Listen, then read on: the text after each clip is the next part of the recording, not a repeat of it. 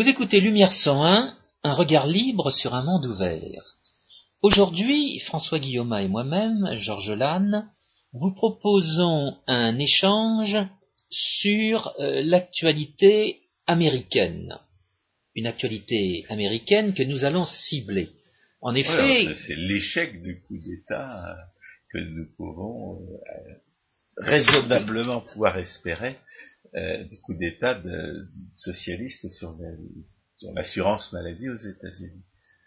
Il y a un an, le 20 janvier 2009, euh, le président des États-Unis en exercice prenait. Je préfère qu'on ne dise pas qu'il est président parce qu'à mes yeux, il n'est pas issu.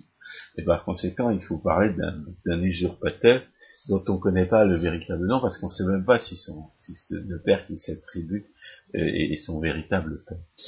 Vraisemblablement pas. Donc euh, il faudrait il faut parler le, le soi-disant Obama. Je crois que c'est comme ça en parler. Qui fêtait communiste gris. Qui fêtait aujourd'hui euh, le premier anniversaire de son entrée en fonction, a reçu comme euh, cadeau d'anniversaire euh, la perte d'une élection euh, sénatoriale dans euh, l'État du Massachusetts. qui est l'État le plus démocrate de tous les États démocrates. Et qui était tenu jusqu'à présent et depuis une cinquantaine d'années par 72 par le frère euh, de l'ancien président des États-Unis, euh, assassiné par un communiste en 1963. John euh, Fitzgerald Kennedy. Alors, cela étant, pourquoi ce sénateur démocrate a-t-il été éliminé et remplacé par un sénateur républicain? Il est mort d'une tumeur au cerveau.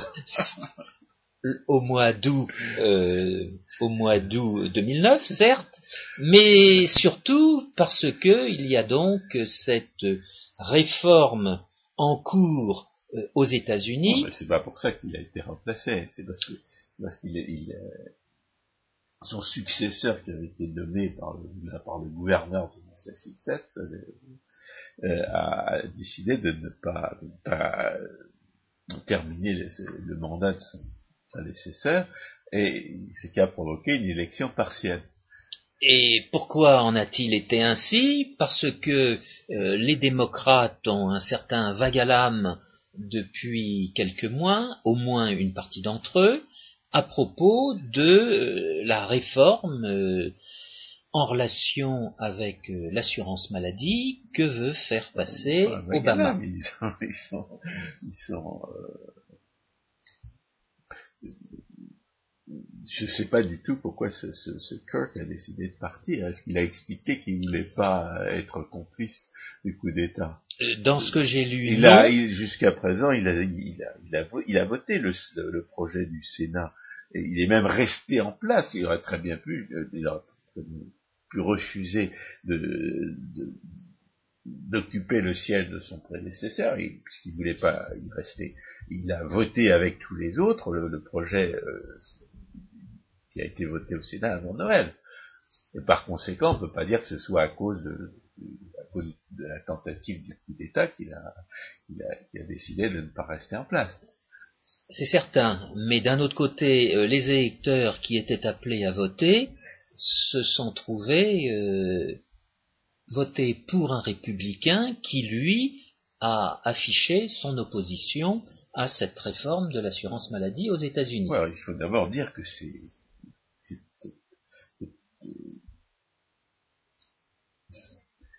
cette unanimité euh, pour des, républicains pour, dans le vote contre les projets euh, démocrates, c'est quelque chose qui est relativement rare. Il y a, a eu en, à la Chambre des représentants, il y a eu des traîtres parti républicain pour voter le, projet de la Chambre des représentants. Au, au Sénat, il n'y a, pas eu de traître jusqu'à présent au On, connaît les, suspects habituels, c'est-à-dire ceux qu'on appelle les rhinos, ceux qui ne sont que des républicains euh, de façade, qui auraient très bien pu trahir et, voter le, projet démocrate, mais euh, pour une fois, les républicains ont compris que, c'était suicidaire ce, projet. Et pourquoi est-ce que c'est suicidaire? Parce que la majorité de l'opinion y est hostile. Euh, c'était un projet qu'on ne pouvait faire passer que que si les que si l'opinion ne savait pas ce qu'il y avait dedans. Il s'agit essentiellement de, priver les gens de leur droit de, de décider eux-mêmes de l'argent qu'ils vont euh, consacrer aux, aux dépenses médicales.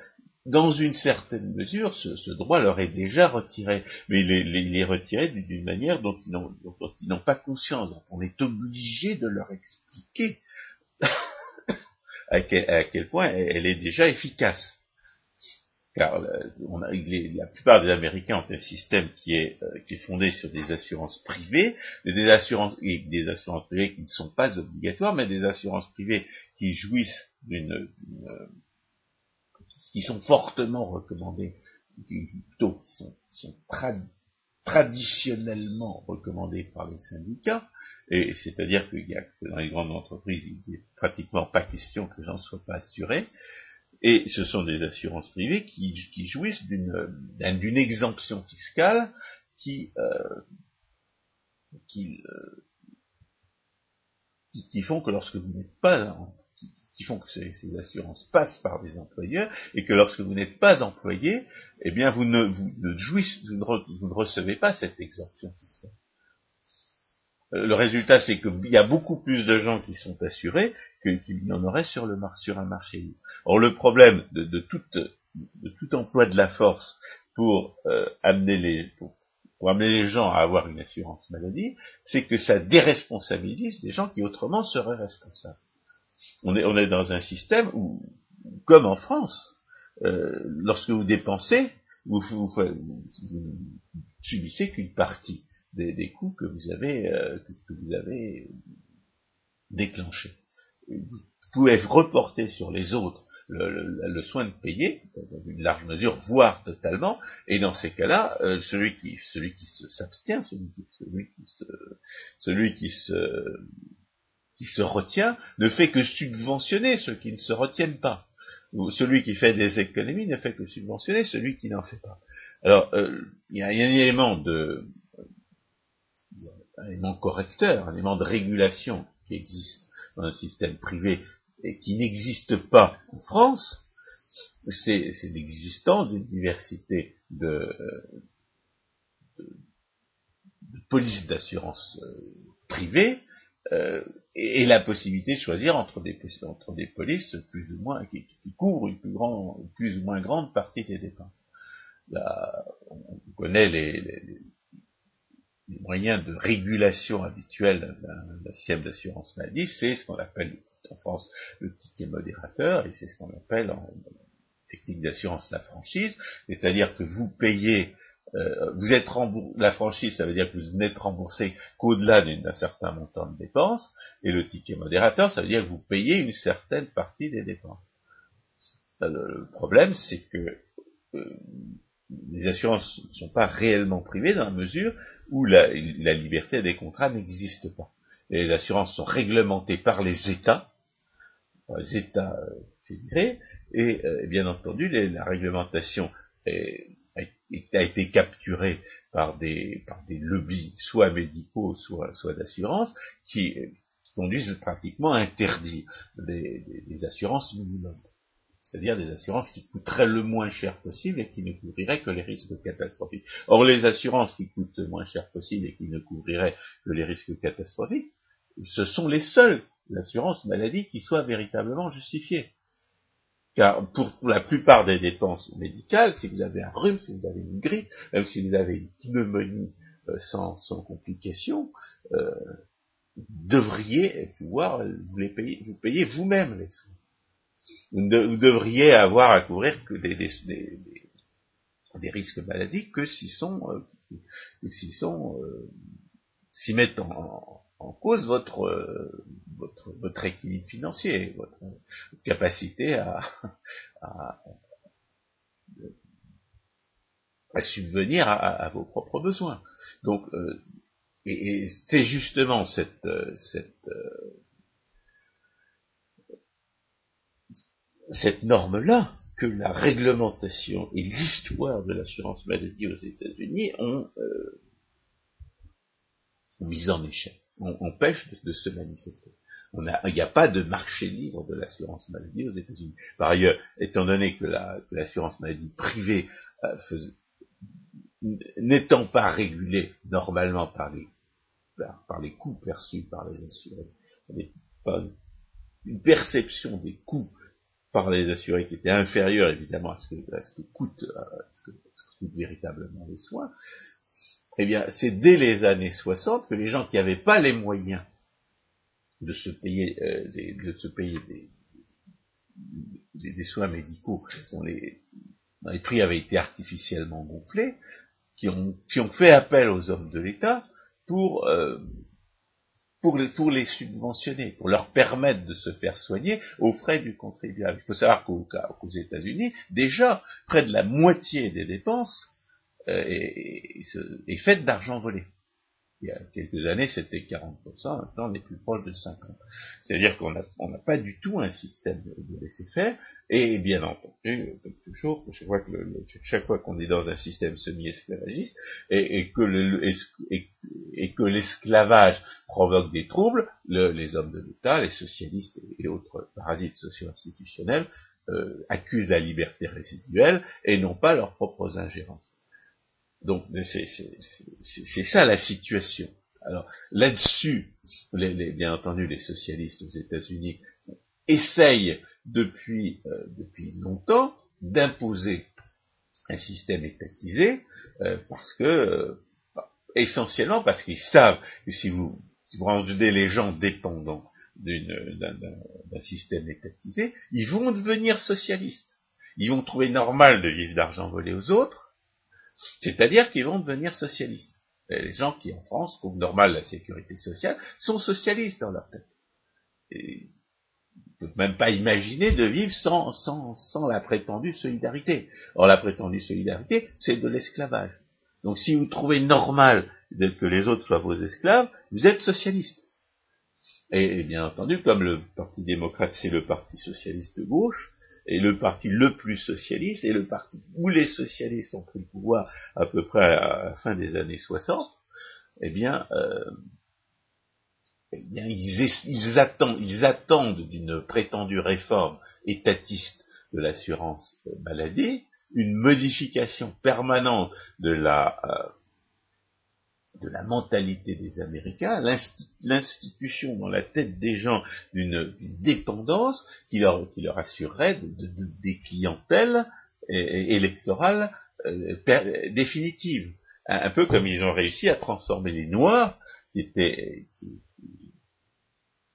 qui s'en tiraient par eux-mêmes quand ils étaient euh, persécutés et discriminés, en, en clientèle permanente. Et si vous, si vous allez aux États-Unis, quelquefois, de temps en temps, on voit un de ces noirs américains qui vient en France, qui nous explique que les noirs sont victimes d'une discrimination terrible, comme, comme, quoi euh, tout le monde leur, tout le monde cherche à les maintenir euh, euh, au bas de l'échelle, mais ce, mais ce qu'ils comprennent absolument pas, c'est que c'est les distributions d'argent volé, que c'est les privilèges qu'on leur a attribués au prétexte de discrimination positive, qui les maintiennent au bas de l'échelle qui, ont, freiné, voire euh, arrêté la, promotion sociale, ne profitant qu'aux petits malins qui étaient déjà au sommet de la hiérarchie de, la communauté noire, et qui, eux, ont obtenu des, postes en raison du fait qu'ils étaient noirs et qui en ont profité.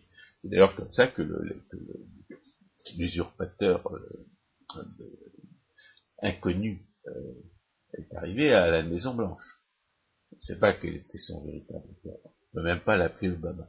Donc, l'usurpateur communiste euh, inconnu qui est arrivé à la Maison Blanche, euh, il s'est fait élire parce qu'il était noir. S'il n'avait pas été noir, personne n'aurait seulement envisagé qu'il puisse se présenter aux élections primaires.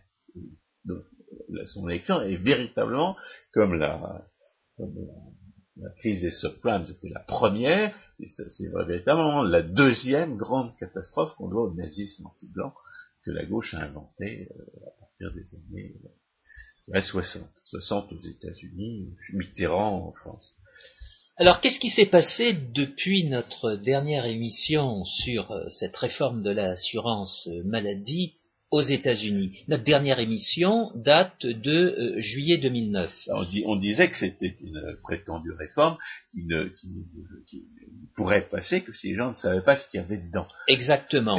Et, ce, qui, nous avait intéressé à cette époque-là, c'était que justement la, la, dépendance, et les deux mécanismes qui maintiennent le système socialiste en place, qui sont la dépendance et l'illusion fiscale, n'étaient pas présents. La question était de savoir si, en l'absence de cette dépendance et en l'absence de cette illusion fiscale, on pouvait imposer aux, gens un système qui est parfaitement contraire à leurs intérêts. Et à l'époque, euh, il y avait une date butoir qui avait été euh, annoncée par euh, la présidente de la Chambre des représentants, Nancy Pelosi, euh, qui était euh, le, disons, le, 15 août. Oui, bon, le 15 août passe, toujours pas de vote. Et de fil en aiguille, on est arrivé à un vote. En septembre, en septembre, la, Chambre des représentants vote sur un certain projet. Exactement lequel projet présentait des modifications importante euh, par rapport au projet initial euh, concernant les euh, relations que auraient les comment dire les, contribuables ou les, citoyens avec d'un côté les entreprises pharmaceutiques, les laboratoires pharmaceutiques, ou bien avec les hôpitaux, les cliniques une certaine réglementation qui devait être mise en œuvre euh, va être en partie refusée et cela ne va pas apparaître dans euh, le projet euh, démocrate. Cela étant, une fois que le, une fois que le projet a été voté par la Chambre des représentants, il est allé vers le Sénat. Le Sénat, rappelons-le. Ce projet-là n'avait pas la majorité. Notamment, il y avait des, il y avait des, sénateurs qui ne voulaient pas d'option euh, publique, c'est-à-dire d'un système de, de, de prétendu, d'un système à la française, Saint-Jean l'assurance maladie, mais en fait euh, euh, alimenté par le vol. Alors, à ce propos, et c'est parce que vous venez d'utiliser l'expression François Guillaume que je la relève, vous avez dit comme en France, le marché de l'assurance maladie. Euh, en ce moment, on entend euh, les journalistes faire écho à tout ce qui se passe aux États-Unis en parlant de la réforme du système de santé. Euh, c'est une façon tout à fait impropre de s'exprimer que de dire qu'il y a une réforme du système de santé aux États-Unis. Ce qui est en jeu, c'est le marché. Il veut bien réglementer aussi la fourniture des soins de santé. Non, mais justement, et c'est là-dessus que ça a chopé, et c'est là-dessus qu'un certain nombre de démocrates euh, ont voté euh, du bout des lèvres à la Chambre des représentants. Ils ont même constitué une espèce de, une partie des démocrates a constitué une espèce de lobby. On les appelle les Blue Dogs. Les Blue Dogs. Voilà. En fait, ils ont été élevés, ils ont été élus dans des circonscriptions conservatrices et sur des idées conservatrices. Et c'est, la, question est justement de savoir quel va être leur sort, alors, que, alors que ceux qui dirigent aujourd'hui le Parti démocrate, ce sont des communistes. Alors, Pelosi est une communiste. Alors, et, Reed est un communiste. alors, qu'est-ce qui s'est passé à la suite de euh, ce vote euh, à la Chambre des représentants euh, du projet de réforme de, du marché de l'assurance maladie? Il est allé à la, au, au Sénat. On aurait pu la mettre en prison, Sénat. vraiment, il y, a une, chose à reprocher à Bush, c'est de ne pas avoir arrêté Pelosi lorsqu'il est revenu de Syrie. Parce qu'il y a une, loi de 1790 qui s'appelle le Logan Act, qui condamne à deux ans de prison les, individus qui prétendent faire la politique étrangère des États-Unis à la place du président. Et elle est allée faire elle est allée rencontrer Assad à, Damas, et à son retour, elle aurait dû être, euh, on aurait dû lui passer les menottes et la, mettre en cause. Et malheureusement, euh, Bush ne l'a pas fait. Et il se trouve qu'une fois le projet à la Chambre des représentants, les démocrates sont revenus encore plus sur le projet qui avait été euh, voté par euh, leurs collègues à la Chambre des représentants. ce qui s'est passé au départ, c'est qu'au Sénat, il y avait des gens qui voulaient absolument pas entendre parler d'une option publique, et de l'autre, il y avait des gens qui voulaient absolument pas renoncer à l'option publique. Et alors toute l'astuce de, cet individu ignoble qui s'appelle euh, Reed, ça a été d'acheter les, voix des uns et des autres pour pouvoir se constituer une majorité de 60 euh, sénateurs, et il l'a fait en promettant notamment des subventions à, la Louisiane et des exemptions fiscales au Nebraska. C'est comme ça qu'il a acheté les, les, votes, euh, il a acheté suffisamment de votes pour, euh, pour faire passer son projet juste avant Noël. Et en ce faisant, d'ailleurs, il a violé une règle du, Sénat qui avait toujours été respectée jusqu'à présent, et qui consistait à dire que chaque fois qu'on avait commencé à, lire une proposition de loi, eh bien, on devait la lire jusqu'au bout. Bon, les, les, républicains avaient, pour, pour, pour, retarder la, le vote jusqu'à après Noël, date à laquelle les sénateurs euh, devaient rentrer dans leur circonscription et se faire engueuler par leur, euh, par leur euh, par leurs électeurs. En particulier au Nebraska. Les Américains avaient demandé, le, demandé qu'on lise à haute voix un, projet de loi de plusieurs centaines de, une proposition de plusieurs centaines de pages proposée par un communiste qui voulait lui, qui voulait lui une, étatisation complète du système, et le, le, Reed en question a, fait arrêter la, lecture publique de, cette proposition de loi euh, en violation des règles établies. Et ça a été, et ça, c'est extrêmement mal passé auprès des électeurs. Ça, peut expliquer la baisse brutale de popularité des, euh, des électeurs démocrates du Massachusetts. Parce que au, milieu de la, du mois de décembre, la, la la, candidate, candidate euh, démocrate au poste de feu Kennedy, avait une avance de 30 points sur son, rival républicain, Scott Brown. Et, euh, hier, Scott Brown a été élu par 53% des, voix contre 46. Alors, avant d'en arriver, rappelons les, derniers événements qui se sont produits. Euh, il y a donc euh, ce débat au Sénat qui amène les démocrates à revenir sur le projet voté par la Chambre des représentants. Il y a les républicains qui font euh, tous leurs efforts pour euh, convaitre les uns et les autres que le projet est mauvais, et, nous, allons, et, nous allons y revenir. vis-à-vis de l'opinion. Et qui y parviennent. Parce que plus, plus, on, plus, on, plus on sait ce qu'il y a dedans, et évidemment, plus on s'y oppose. Y a même que, même ceux qui sont, qui sont socialo-communistes, ils s'y opposent parce qu'ils ne le trouvent pas assez socialo-communiste. Et quant, à ceux qui ont compris qu'il s'agit de, de, les priver de, de leurs droits essentiels, ils s'y opposent également.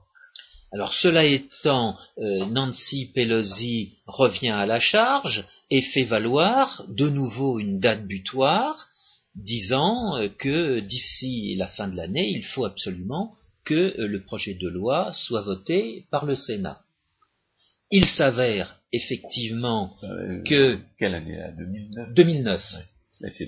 Pelosi, elle est, présidente de la Chambre des représentants. Oui, mais elle a fait pression sur les démocrates, justement, pour qu'ils s'activent au sein... C'est Harry Reid qui, qui, qui, dirige les démocrates au Sénat.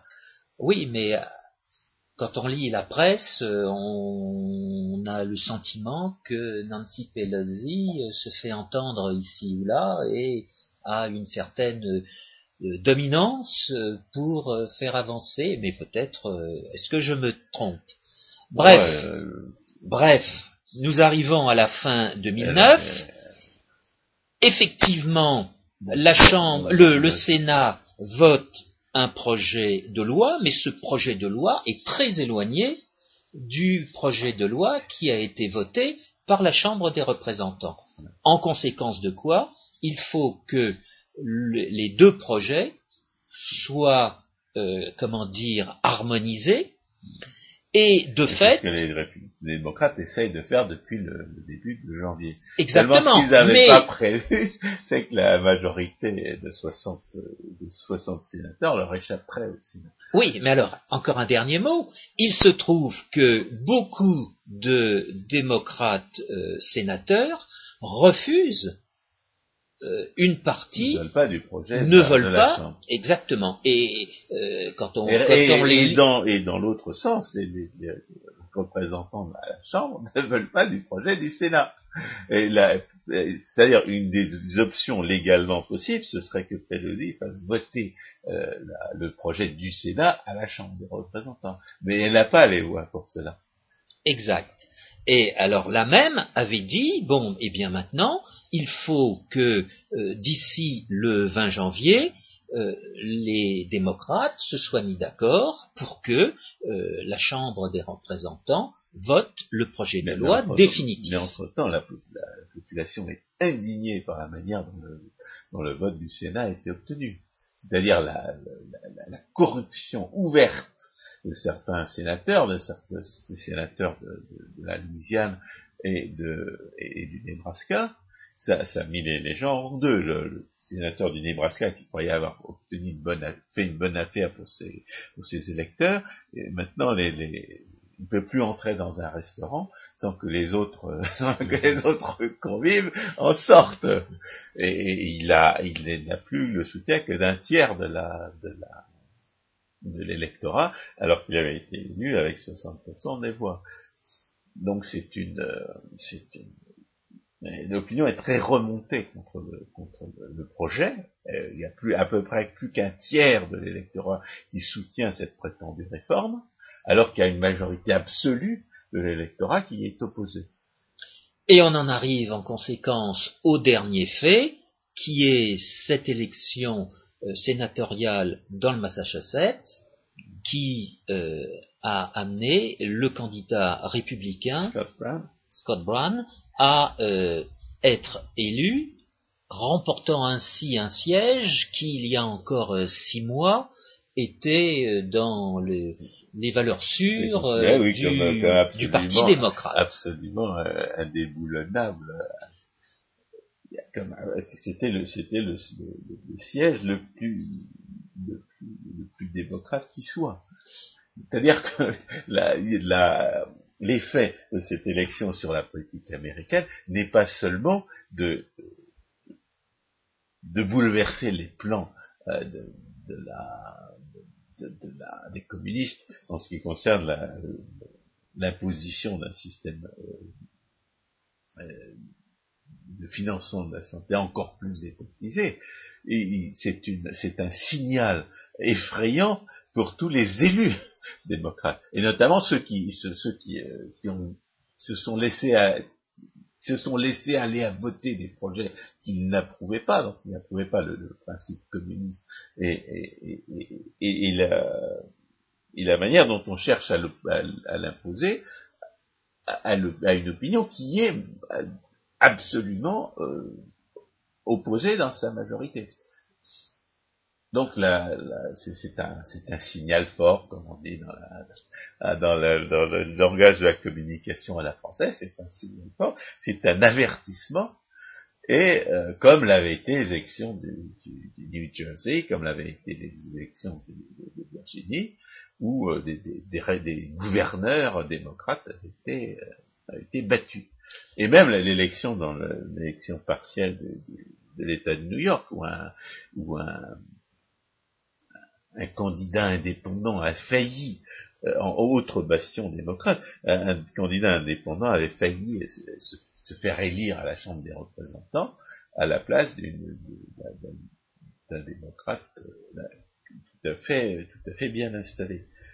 Alors cette date butoir du 20 janvier euh, si on écoutait Nancy Pelosi, vient donc encore d'être euh, atteinte. et dépassée, de sorte que aujourd'hui, étant donné euh, les sénateurs élus le projet est fondamentalement euh, remis en question. Oui, il y, a, il, y a une, il y, a, légalement une possibilité qui est extrêmement qui est très rarement utilisée en dehors des, des procédures budgétaires, ce qu'on appelle reconciliation. On pourrait traduire en français par une commission mixte paritaire, où la supermajorité de 60, de 60 des, des, des 100 sénateurs n'est pas nécessaire. Mais ce serait une violation des règles non écrites qui, qui, qui ressemble à ce qui a déjà mis en, furie les électeurs euh, lors du vote du Sénat. Lors du vote du Sénat, lorsqu'on a, violé les règles pour, un, pour arrêter lectures publiques du projet, du projet communiste, eh bien ça, ça a confirmé euh, l'impression que, l'escroc inconnu euh, qui occupe la Maison Blanche avait donné quand il a créé ses postes de, de tsar de ceci ou de cela, tsar de l'énergie, tsar des emplois verts, tsar de, du préservatif dans les écoles, ne sais quoi, qui, qui, ne, qui, qui exerce effectivement des rôles de ministre sans passer par les procédures de confirmation devant le Sénat qui sont prévues par la Constitution. On a vraiment l'impression qu'on a des gens qui sont prêts à violer toutes les règles. Euh, commencer par le fait que la, dont je rappelle que la majorité de l'électorat républicain euh, en est convaincu, que qu'Obama n'était pas éligible, n'est pas éligible et donc n'est pas légalement président. Alors, étant donné le rappel de euh, ces faits... Enfin, Obama, j'appelle euh, soi-disant Obama plutôt. Étant donné... Je suis persuadé que son père, maintenant mon hypothèse c'est que son père est Frank Marshall Davis, agent soviétique. Ce n'est pas l'objet de l'émission de ce soir. Ouais. Étant donné euh, les faits que nous venons de rappeler, qui nous ont situés de euh, fin juillet 2009 à euh, ce 20 janvier 2010, voyons deux points importants. Le premier, pourquoi le projet de réforme du marché de l'assurance maladie aux États-Unis est mauvais, et ensuite, est-ce que euh, les socialistes vont continuer à gouverner, les, contre, à gouverner contre l'opinion américaine? Ouais. Alors tout d'abord, voyons pourquoi le euh, projet de réforme de ce marché de l'assurance vie est mauvais. Alors avant maladie, que François euh, maladie est mauvais. Avant que François prenne la parole, euh, je, je, voudrais insister euh, sur la démarche qui est suivie aux États-Unis, parce que cette démarche est à l'opposé de celle qui a été suivie en France en 1945-46, où à aucun moment les députés ou sénateurs euh, n'ont été euh, mis en jeu, et a fortiori où euh, les citoyens français, on aime bien parler de citoyens français aujourd'hui, où les citoyens français n'ont été consultés. Oui, il y a quand même quelques analogies. Par exemple, le projet de, de loi du Sénat, il faisait 2000 pages, personne ne l'a lu. Personne ne savait ce qu'il y a dedans. Les, les, les, les, sénateurs qui ont voté pour lui ne savaient pas ce qu'il y avait dedans. Oui, mais ça a contribué justement à jeter le doute. Ce, ce projet de 2000 pages, c'est bien entendu été, ce projet une... américain. Oui, bien entendu, c'était le contraire exact des promesses du candidat soi-disant Obama. C'est-à-dire qu'il promettait la transparence, il prétendait qu'il allait, allait, téléviser les débats, euh, les débats sur la réforme de la, santé, il allait les téléviser sur C-SPAN, qui, qui, est spécialisé, une chaîne de télévision spécialisée euh, dans, la, diffusion des, débats publics. Eh bien, ça s'est passé euh, la manière la plus furtive et la, plus secrète qui soit. Euh, vraiment, c'est la, la, législation secrète où, où, vous savez à peine au nom de quoi euh, on va vous couper la tête.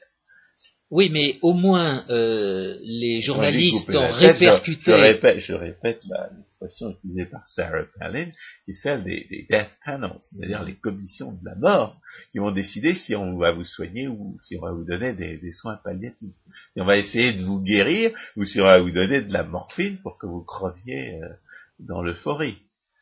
Donc c'est c'est toute l'idée, c'est toute l'idée d'une prétendue réforme par l'État de la de l'assurance maladie. Étant que la, la seul moyen de réguler, de réguler les dépenses de ce système, c'est que les gens payent eux-mêmes les, les, soins qu'ils achètent.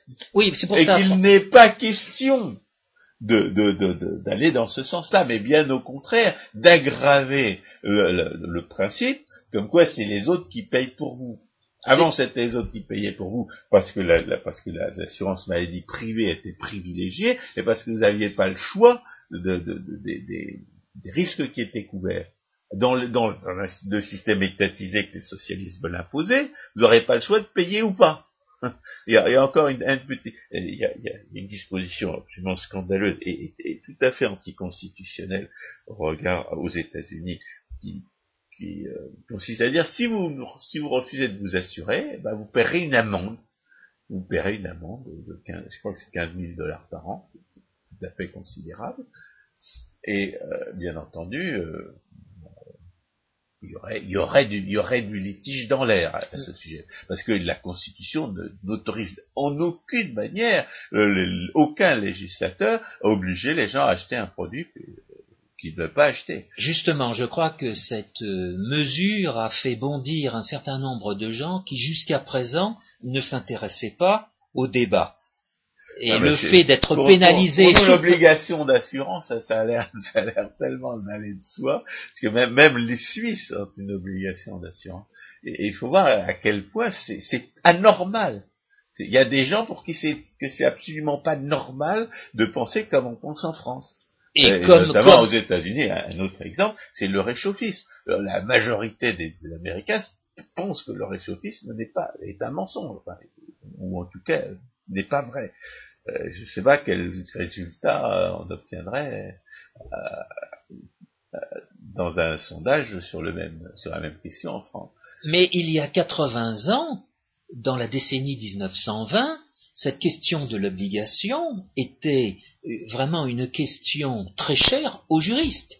Et à l'occasion de l'instauration à la fin de la décennie 30, justement de ce qu'on a appelé les assurances sociales, auxquelles certains allaient être obligés euh, de, euh, disons, de, de, se conformer, c'est-à-dire en dessous d'un certain niveau de euh, revenus par an ils avaient l'obligation de souscrire une assurance maladie et une assurance vieillesse, alors que ceux dont le revenu était supérieur à ce plafond conservaient leur liberté, eh bien, euh, les juristes avaient eu pendant euh, grosso modo sept ans, de, de, de 1923 jusqu'à 1930, de nombreux débats, et euh, il y avait également dans l'opinion et chez les journalistes un débat sur la question. Donc cette question de, de, de l'obligation était tout à fait, euh, disons, euh, euh, pertinente. Euh, aujourd'hui, on a d'une certaine façon le même phénomène aux États-Unis. Euh, cette question de l'obligation. savent qu'on n'a pas le droit de les obliger à acheter un produit qu'ils ne veulent pas acheter. Et une, bonne, une bonne partie des prétendus 37 millions de non-assurés euh, bah, sont des gens qui ne veulent pas s'assurer. Qui sont jeunes, qui sont en bonne santé et qui ne ressentent pas la nécessité de dépenser une partie de leur revenu à, acheter de l'assurance maladie plutôt qu'une nouvelle voiture, des trucs comme ça. C'est aussi simple que ça. Il ne faut pas oublier que les Américains sont, sont déjà esclavagisés euh, par le socialisme. Ils sont euh, ils le sont beaucoup moins que nous, mais ils le sont quand même. Et aujourd'hui, dans, dans, un, dans, un, couple, il faut que les deux travaillent. Pour, l'un pour, pour, gagner l'argent du ménage et l'autre pour payer les impôts. Et il faut voir que euh, dans ce marché de dans ce marché de l'assurance maladie aux États-Unis, où il existe dès à présent une réglementation, vous aviez euh, deux domaines plus que réglementé, qui était l'un celui qu'on appelait, à quoi faisait allusion il y a quelques instants François Guillaume, l'un qu'on appelait Medicare et l'autre qu'on appelait c'est ça j'ai parlé tout à l'heure. Exactement. Mais les, gens qui n'avaient pas les moyens de se payer des, des, soins médicaux dont le prix avait démesurément gonflé du fait d'une assurance maladie artificiellement développée, qui, conduisait les gens à ne pas se soucier de ce que ça coûtait, et ce qui a considérablement gonflé la demande et gonflé l'idée de ce que c'était qu'un soin médical normal, eh bien, ces gens se sont retournés vers les hommes de l'État qui ne demandaient pas mieux, et les hommes de l'État se sont mis à voler de plus en plus d'argent pour, euh, pour, euh, pour payer les soins des pauvres et des vieux.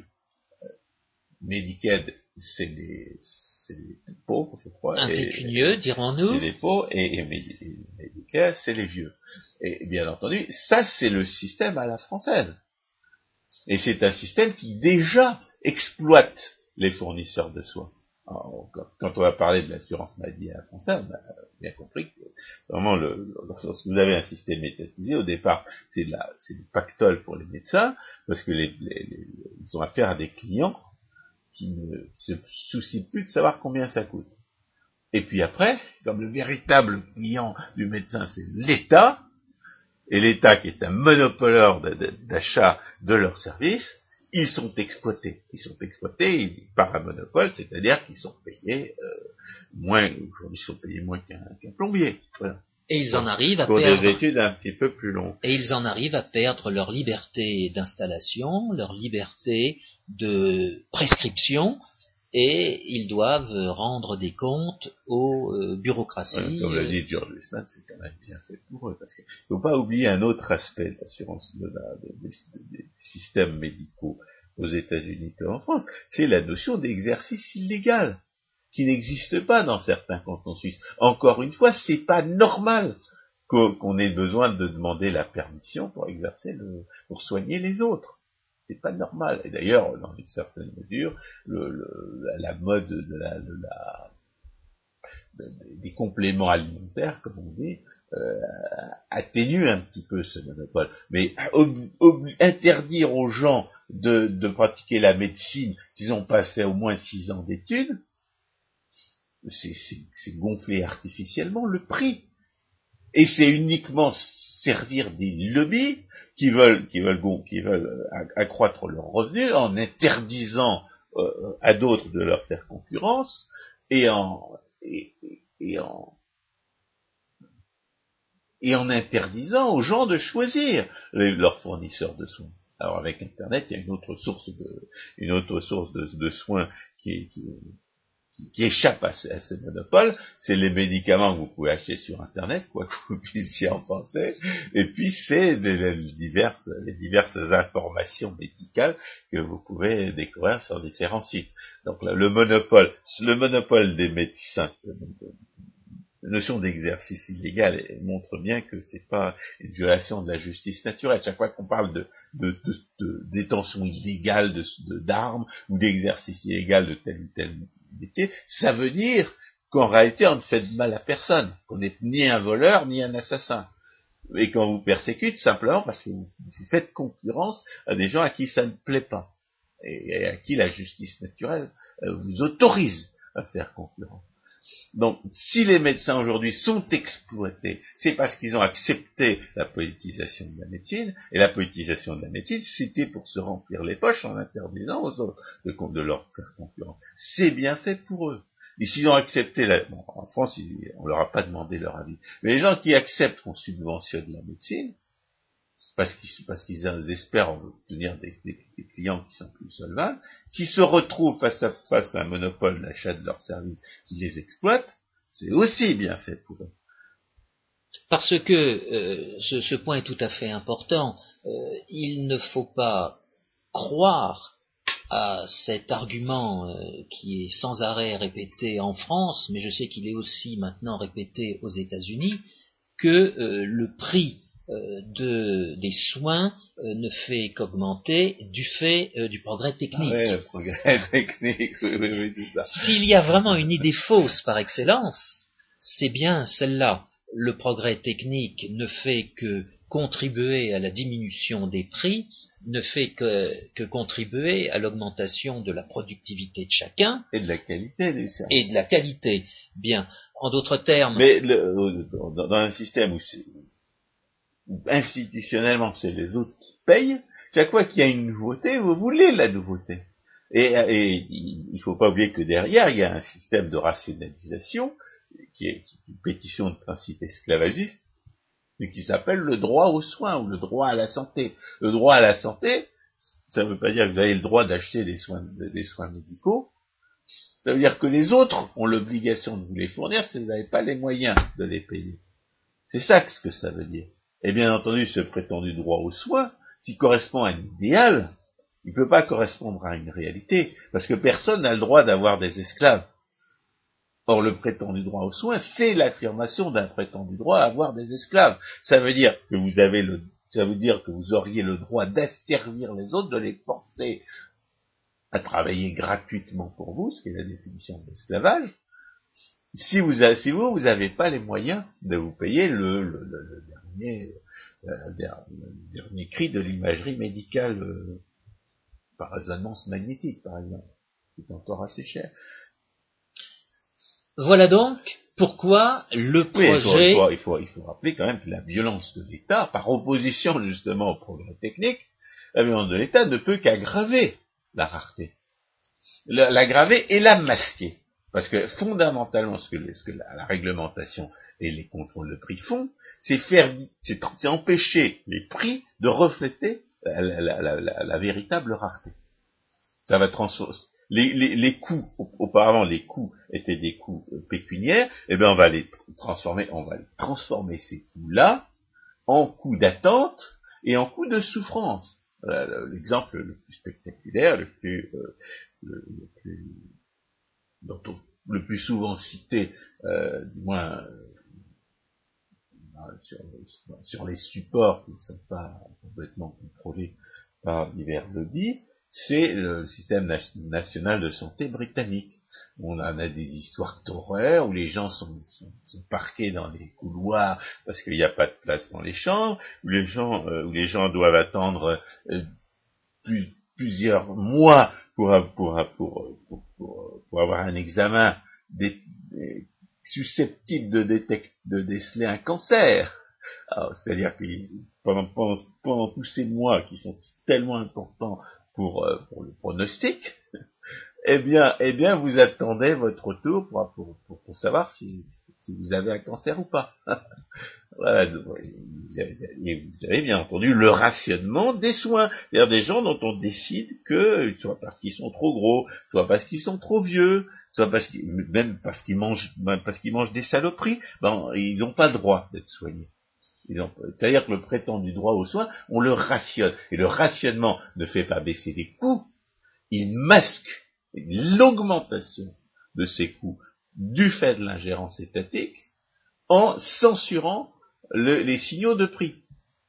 On fait, croire que c'est moins, que, les coûts sont moindres parce qu'on a remplacé les prix qui sont des prix de marché par, hypothèse, par des tarifs, et des tarifs qu'on maintient par la force artificiellement bas. Et c'est comme ça que dans les comparaisons internationales faites par des bureaucrates internationaux, c'est-à-dire des gens qui vivent d'argent volé et qui n'ont de compte à rendre à personne, on prétend que le système national de santé britannique sera tout à fait performant parce qu'il a des coûts très bas. Il n'a pas des coûts très bas, il a des tarifs artificiellement bas et il inflige des coûts euh, incommensurables à ses victimes car ces gens sont victimes d'une violence indirecte que seule la division fiscale du même nom euh, réussit à leur masquer. Mais à l'inverse, ce que l'on observe, c'est que, étant donné que, à la différence du Canada, euh, la, pratique entièrement privée, euh, à condition de payer deux fois,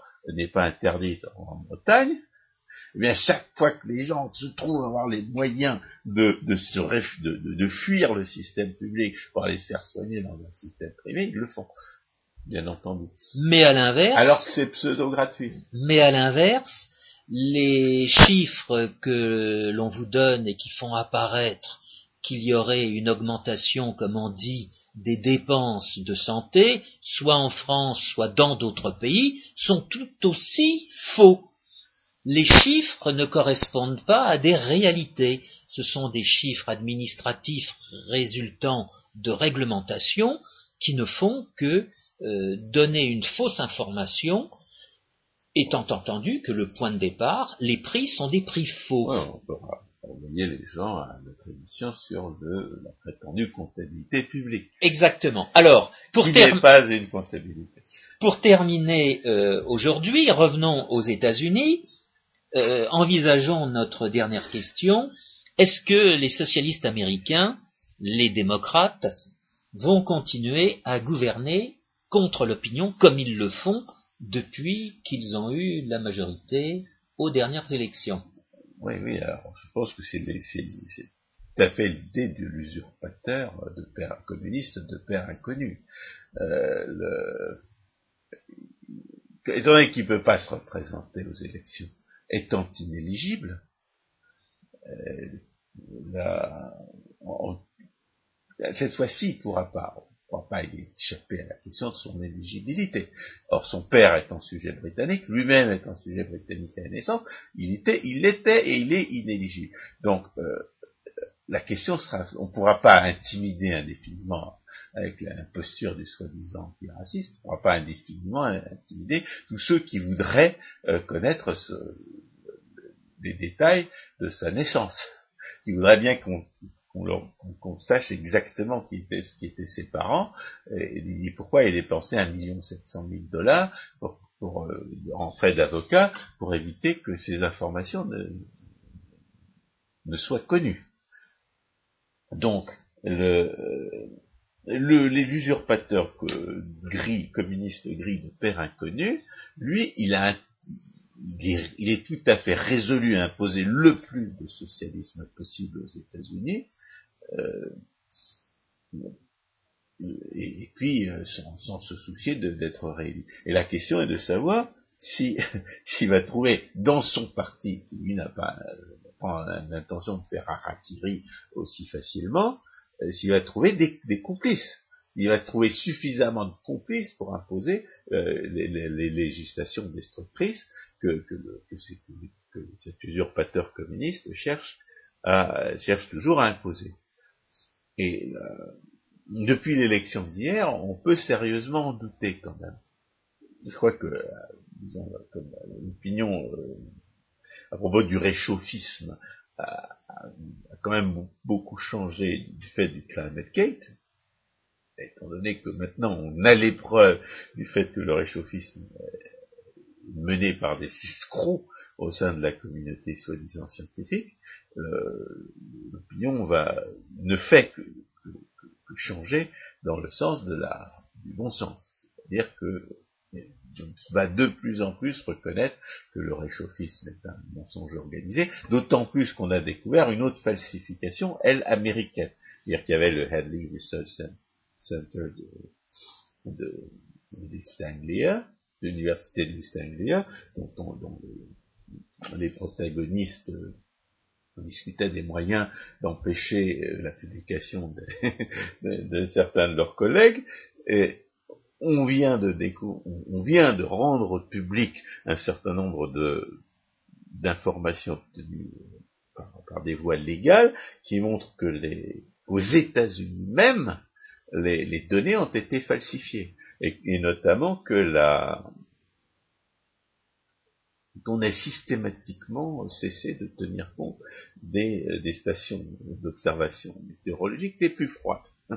Et 75% des stations d'observation météorologique ont été, euh, ont été laissées de côté. Il se trouvait qu'elles étaient les plus froides sorte qu'on peut vraiment même, on peut même plus dire aujourd'hui que les, observations récentes de la température atmosphérique, pour autant que la notion de température moyenne ait un sens, soit, soit fiable en quoi que ce soit.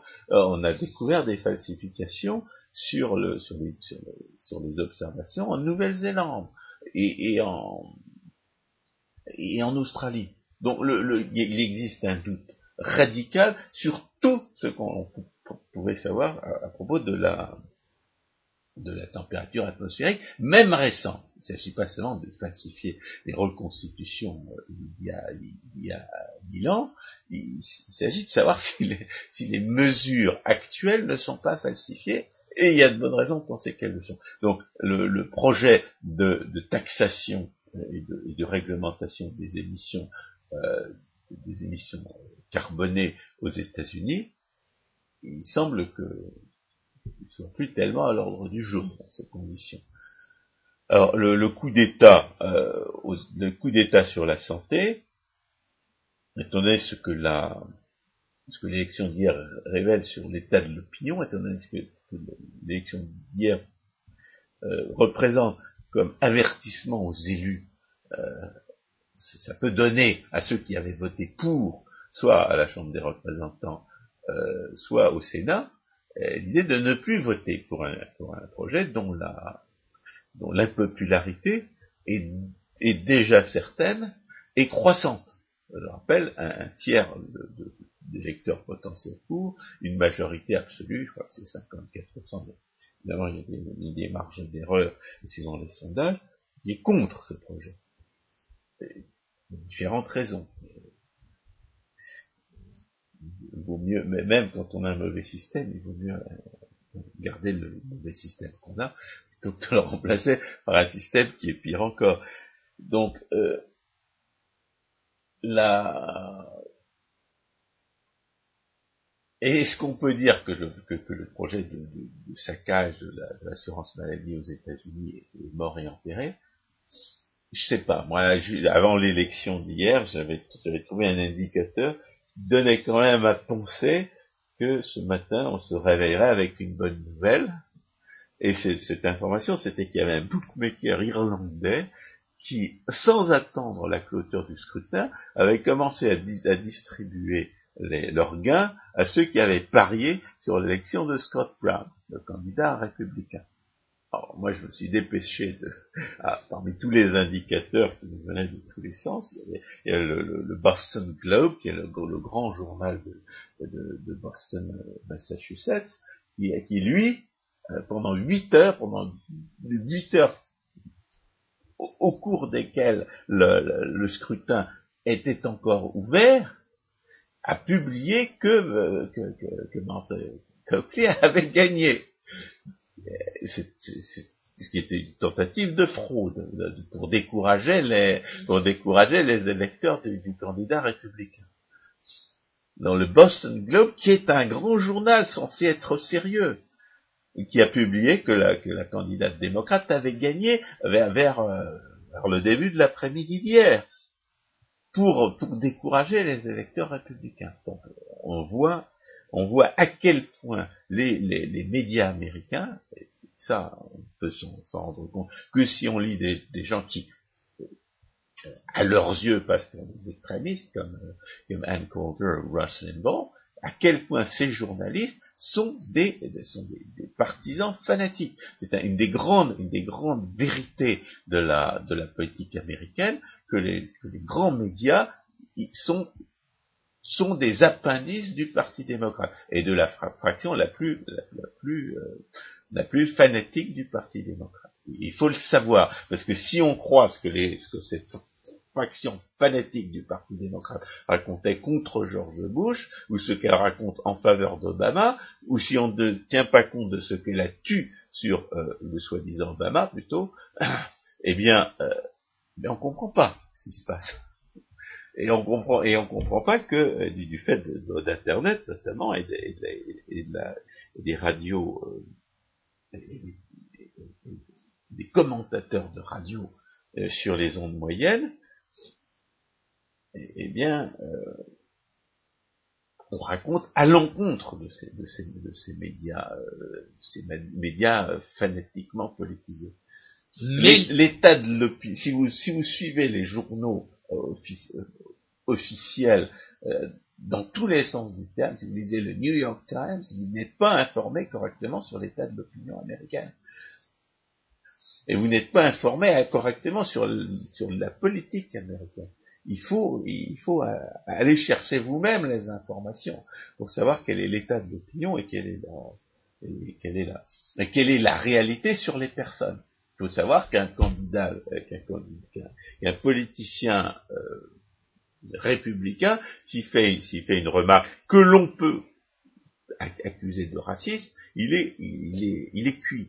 Alors que si un, si un, politicien démocrate a été un grand, un, grand dirigeant du Klux Klan, il peut, il peut faire carrière tranquillement.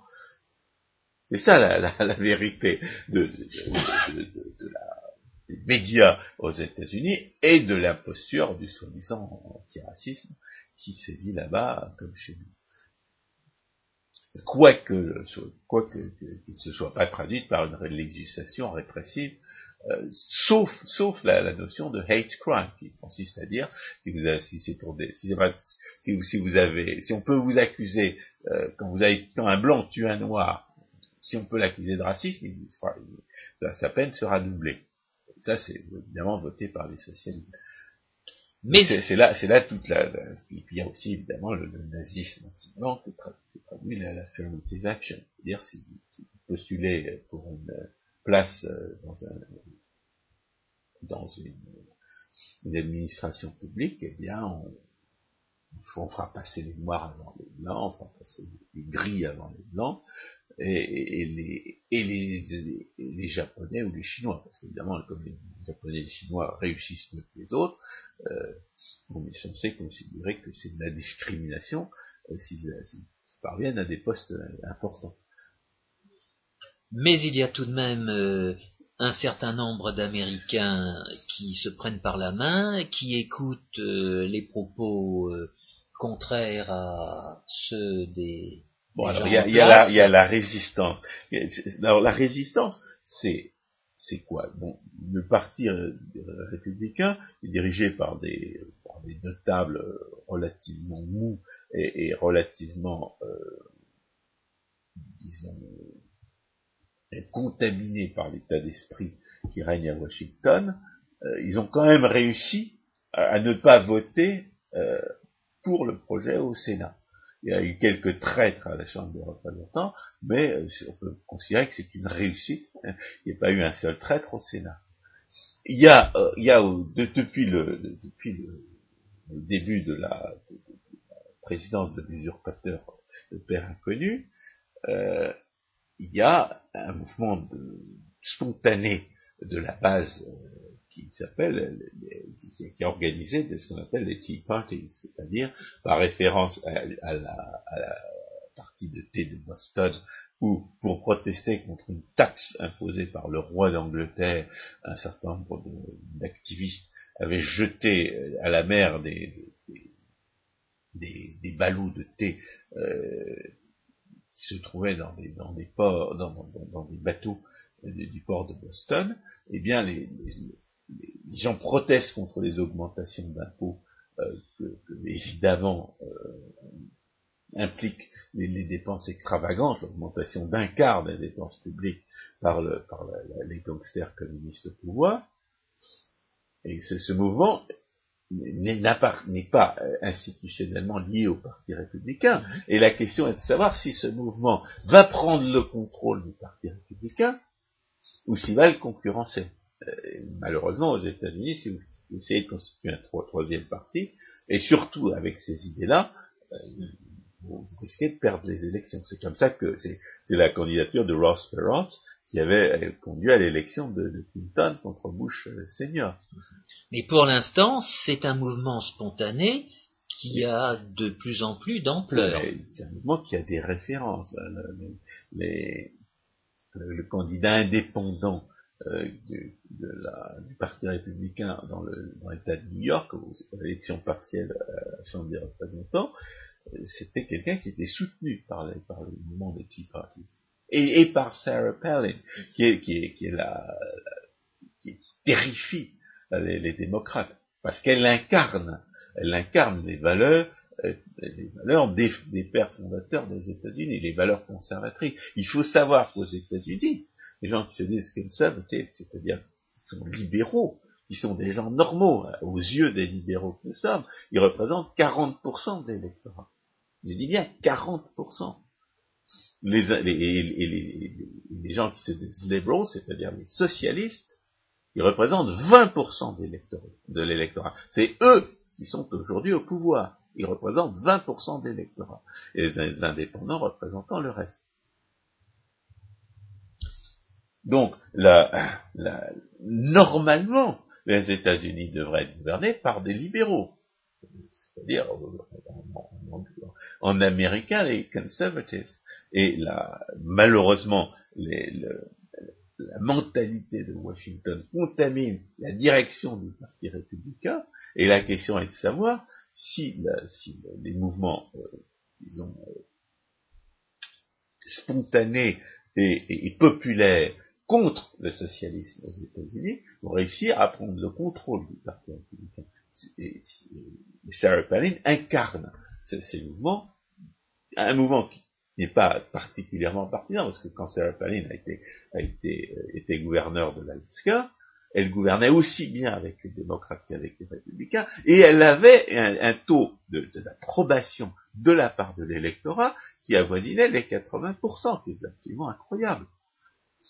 Donc Sarah Palin terrifie les démocrates. C'est pour ça qu'ils essaient de la faire passer pour une imbécile, pour une idiote, et pour une extrémiste, euh, comme tous les candidats conservateurs ont été, ont été également dénigrés par la presse fanatique de gauche depuis Truman, c'est-à-dire depuis, plus de 50 ans. Il faut savoir qu'il n'y a qu'un seul, un seul euh, président ou candidat à la présidence des États-Unis euh, républicain qui n'a pas été traité d'imbécile par la presse euh, fanatique de gauche depuis, depuis l'époque de Truman, c'est George Bush senior, parce que il était, il était aussi diplômé que son fils, mais à la différence de, son fils, il n'aimait pas la musique country et il n'aimait pas rouler dans un, dans un, dans un pick-up truck. C'est-à-dire qu'il ne partageait pas les valeurs de, de les valeurs de l'Amérique populaire. Alors son, son, son, fils, lui, il, est, il, avait la mentalité texane. Et c'est d'ailleurs ce qu'il avait de bien. Ce qu'il avait de mal, c'est qu'il se laissait poignarder dans le dos sans, sans, sans, réagir. C'est vraiment son, son, seul tort. Et, aussi qu'il a augmenté les dépenses publiques, mais ça va avec. François Guillaume, je suis obligé de vous arrêter. Le temps, le temps passe. Il a même été dépassé par rapport à nos émissions précédentes.